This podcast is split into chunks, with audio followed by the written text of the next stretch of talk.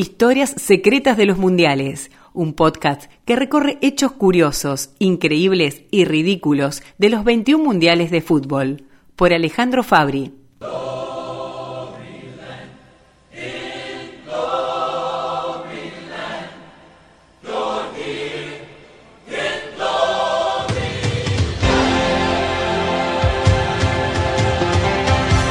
No hubo otro caso en la historia de los mundiales. La Copa de 1994 que se hizo en los Estados Unidos quedará en la memoria colectiva mundial como aquel torneo en el que Diego Armando Maradona fue encontrado positivo de haber ingerido sustancias prohibidas y por lo tanto tuvo que abandonar el torneo cuando la Argentina era uno de los favoritos para ganarlo. También quedará en el recuerdo aquella copa por haber tenido la peor final que se recuerde, en medio de enorme expectativa, Italia y Brasil jugaron para ganar el Mundial, pero aburrieron a todos, en un partido que casi no tuvo jugadas peligrosas, ni siquiera en el tiempo suplementario. Fue Brasil entonces el primer campeón que obtuvo su título, el cuarto de su cosecha, por haber tenido mejor puntería y suerte en los penales. Nunca una Copa del Mundo se había definido así. Claro que el gran ausente fue Diego Maradona, el Supercrack jugó los dos primeros partidos en su seleccionado con victorias ante Grecia y Nigeria, incluso marcando un gol ante los rudimentarios griegos en el 4 a 0 del festejado debut que realizó el equipo del Coco Basile, donde brillaban Gabriel Batistuta, Claudio Canigia, Fernando Redondo, Oscar Ruggeri y Diego Simeone, entre tantas figuras. La Copa arrancó el 17 de junio en Chicago con la pálida victoria alemana sobre Bolivia por 1 a 0 en lo que significó el regreso del equipo del altiplano tras 44 años de espera. Los alemanes y los españoles se clasificaron cómodamente en ese grupo C ante la debilidad surcoreana y boliviana. En cambio, la zona A fue muy peleada y tres de los cuatro integrantes, Rumania, Estados Unidos y Suiza, lograron el pasaje a octavos postergando a Colombia, el equipo que dirigía Francisco Pacho Maturana había asombrado al mundo cuando goleó en septiembre del 93 a la Argentina por 5 a 0 en el Monumental, obligando al cuadro albiceleste al inesperado repechaje ante Australia, buscando la última plaza. La Argentina consiguió el boleto a Estados Unidos gracias a un empate 1 a 1 de visitante y un apretado éxito con gol de Gabriel Batistuta en cancha de River. Por sugerencia argentina, la FIFA no habilitó el control antidoping en aquellos partidos, pese a las protestas australianas. Colombia llegó a Norteamérica como candidata porque tenía muy buenos jugadores y dio toda la sensación que hinchas, dirigentes y jugadores creían que eran los máximos candidatos para ganar la Copa. Las derrotas ante los rumanos y el duro equipo norteamericano los dejaron afuera. Unos días después ocurriría el asesinato del zaguero Andrés Escobar a manos de un iracundo colombiano que no había podido soportar la humillación por la derrota en Medellín. También avanzaron Brasil y Suecia en detrimento de Rusia y Camerún.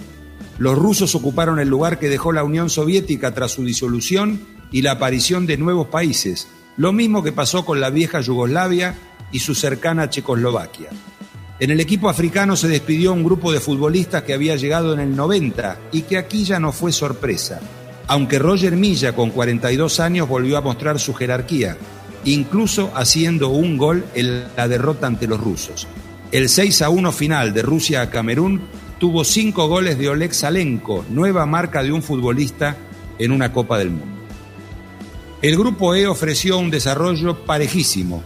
Al jugarse la tercera fecha, los cuatro equipos sumaron la misma cantidad de puntos, un triunfo, un empate y una derrota todos con un saldo igual entre goles a favor y tantos en contra, cero. Así pasaron México primero con cuatro goles a favor y cuatro en contra, Irlanda e Italia con tres a favor y tres en contra, y se quedó afuera Noruega, eliminada porque su sumatoria dio dos goles a favor y dos en contra. Tanta mediocridad no se consigue. Parecido pero diferente fue el grupo F con tres equipos que ganaron tres partidos. Holanda, Arabia Saudita y Bélgica vencieron a Marruecos y se ganaron entre ellos, clasificándose de la mano porque juntaron seis puntos cada uno. En cambio, el grupo D traía una enorme sorpresa, tan pero tan grande que por mucho tiempo quedó instalada esa noticia como más importante que la propia Copa. El doping de Diego Maradona. Una historia oscura, intrincada por sus vericuetos, una suma de medias verdades y muchas mentiras, excusas, argumentos falsos, sospechas, operaciones y el silencio. Detrás y adelante, el dolor de un país ilusionado con ganar el Mundial y la caída definitiva en la selección de un ídolo único e irrepetible. La Argentina arrancó goleando 4 a 0 al débil equipo griego el 21 de junio en Boston, la tarde en la que Diego hizo el último gol de su vida jugando con la camiseta albiceleste. Saca fuerte remate Minú, la toma Simeone, Simeone, Simeone tocando para Balbo, Balbo para Simeone, para Sensini, Sensini juega vez para Simeone, Argentina con la pelota buscando el segundo gol, ahí viene Simeone, el segundo antes de terminar el primer tiempo no estaría nada mal, se baja la cortina después, ahí avanza Fernando Redondo, juega eje en la mitad de la cancha, Redondo para Maradona, Maradona para Simeone. Ahora mucho toque ineficaz. Viene para Redondo, Redondo para Chamó. Chamó que se adelanta, ahora sí. Ahí está Chamó, pégale. La juega para Batistita, pégale.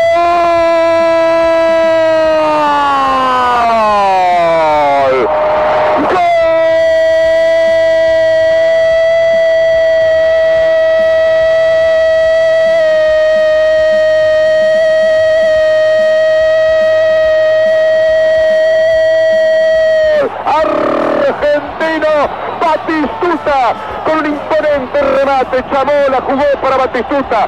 Desde la media luna acomodó un tiro impresionante al ángulo superior izquierdo del pobrecito Minú. El coloso no es de Rodas, el coloso del gol es en el Mundial Batistuta. Un remate ahora impresionante al ángulo superior izquierdo. Los griegos se confían, pero toda vez que Argentina va al área les mete un caballo de Troya. Y Batistuta, media luna, corrida de chamote porque el equipo parecía tener pereza en la mitad de la cancha. Se desperezó con la salida de Chamó, la habilitación para Batistuta y el remate espectacular, impresionante de Batistuta. Y Argentina ya tiene el partido en sus manos. La tarde parece gris, es netamente azul y en las tribunas blanca y celeste, blanco y celeste de la Argentina. Argentina 2, Grecia 0.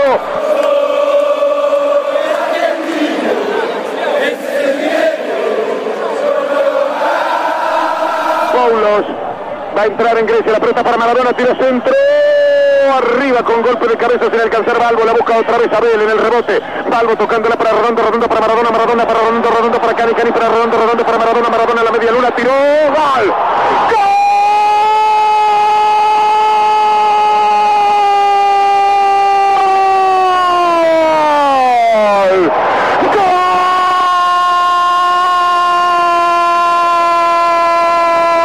argentino Maradona. Un maravilloso remate al ángulo superior derecho como fin de una jugada fantástica del equipo argentino, una sucesión de toques. No se sabía dónde estaba la pelota, parecía en un flipper, pero toda la maquinita parecía azul. Finalmente Diego Armando Maradona, sin que nadie lo esperara, sacó un remate soberbio al ángulo superior derecho. Aquí los argentinos cerca de la cabina de Radio Continental se miran con asombro y se dicen, pero lo que fue eso, pero vos cuenta, está vivo, Carmel está vivo, remató de media vuelta, la puso en el ángulo y Maradona, acordándose de un griego que solía hablar con humildad, esta vez dijo, de fútbol lo sé todo. Y aquí apareció el Diego Armando Maradona que esperábamos. Hace tres minutos que se puso en funcionamiento. Se prendió Maradona. Se apagó para toda la tarde Grecia. Argentina 3, Grecia 0.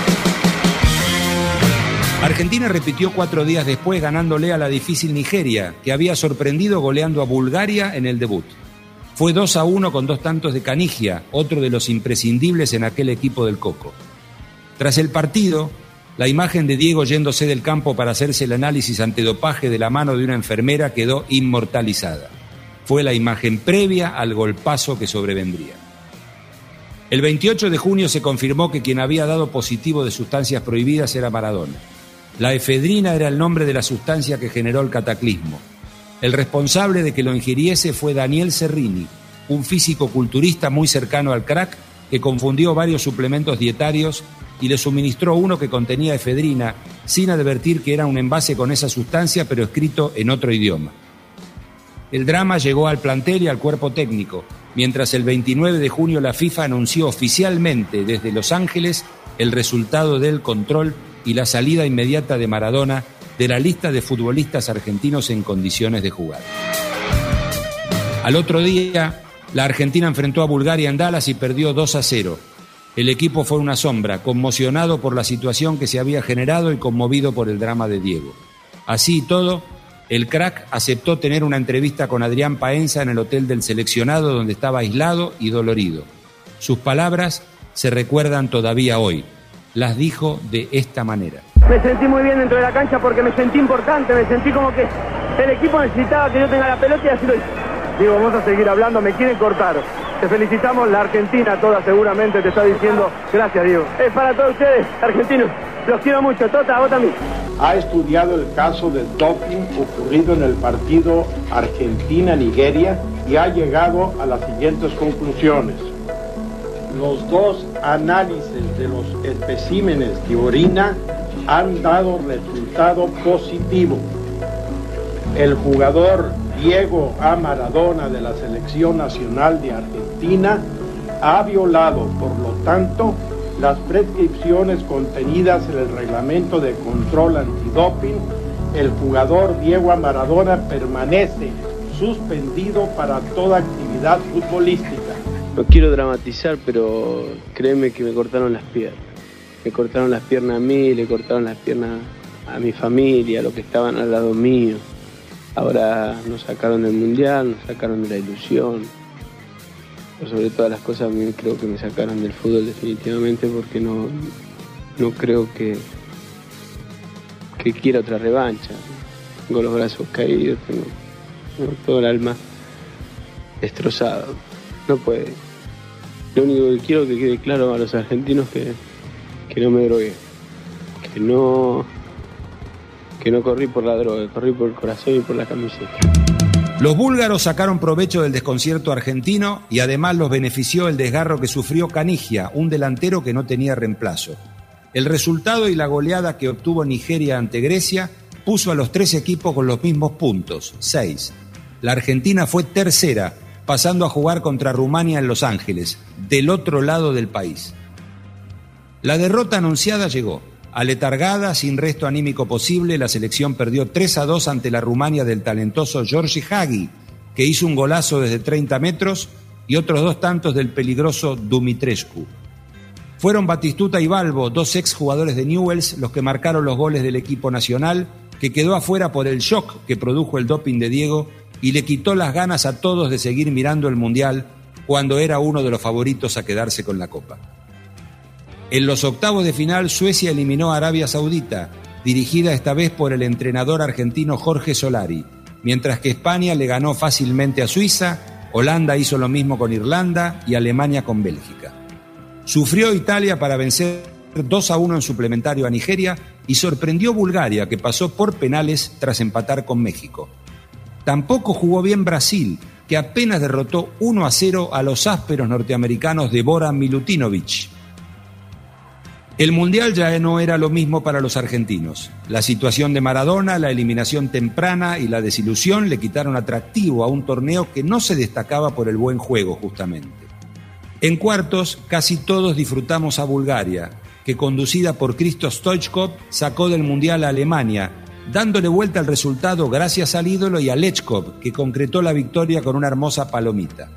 Mejorando el rendimiento, Brasil eliminó 3 a 2 a Holanda, que dos veces empató el resultado, pero un tiro libre del defensor Branco al final le dio el triunfo al cuatro veces campeón.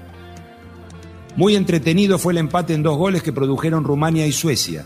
En los penales los vikingos ganaron 5 a 4. En cambio dejó mucha polémica la victoria italiana sobre España por 2 a 1. Cuando el empate parecía estampado, Roberto Baggio clavó un bombazo y alargó la paternidad sobre su rival, que había jugado mucho mejor, errado un gol imposible a través de Julio Salinas y sufrido la fractura nasal de Luis Enrique tras un artero codazo de Franco Tassotti, lateral derecho de los Azzurros. Planteadas las semifinales, Italia le ganó con autoridad a Bulgaria por 2 a 1 con doblete de su figura Baggio.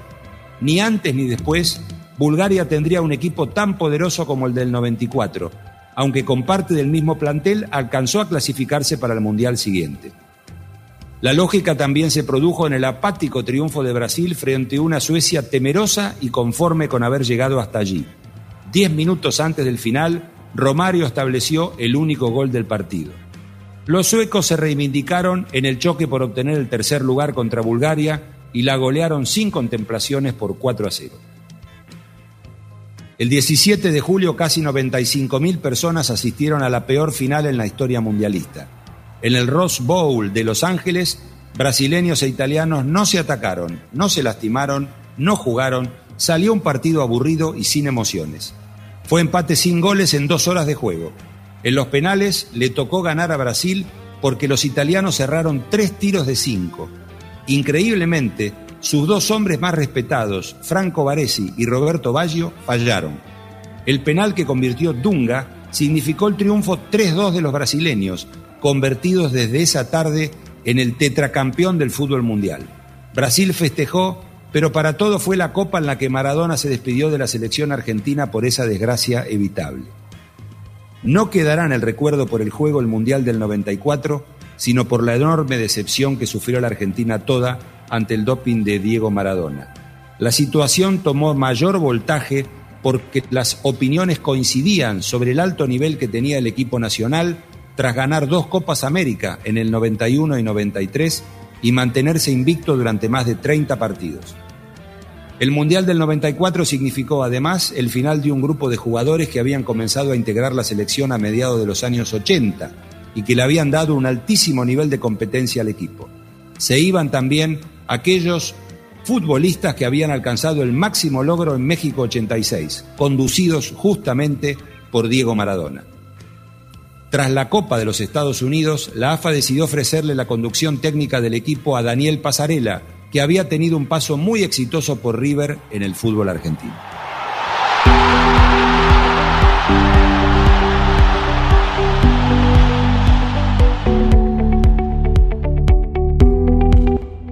Historia Secreta de los Mundiales es una producción de la Secretaría de Medios y Comunicación Pública.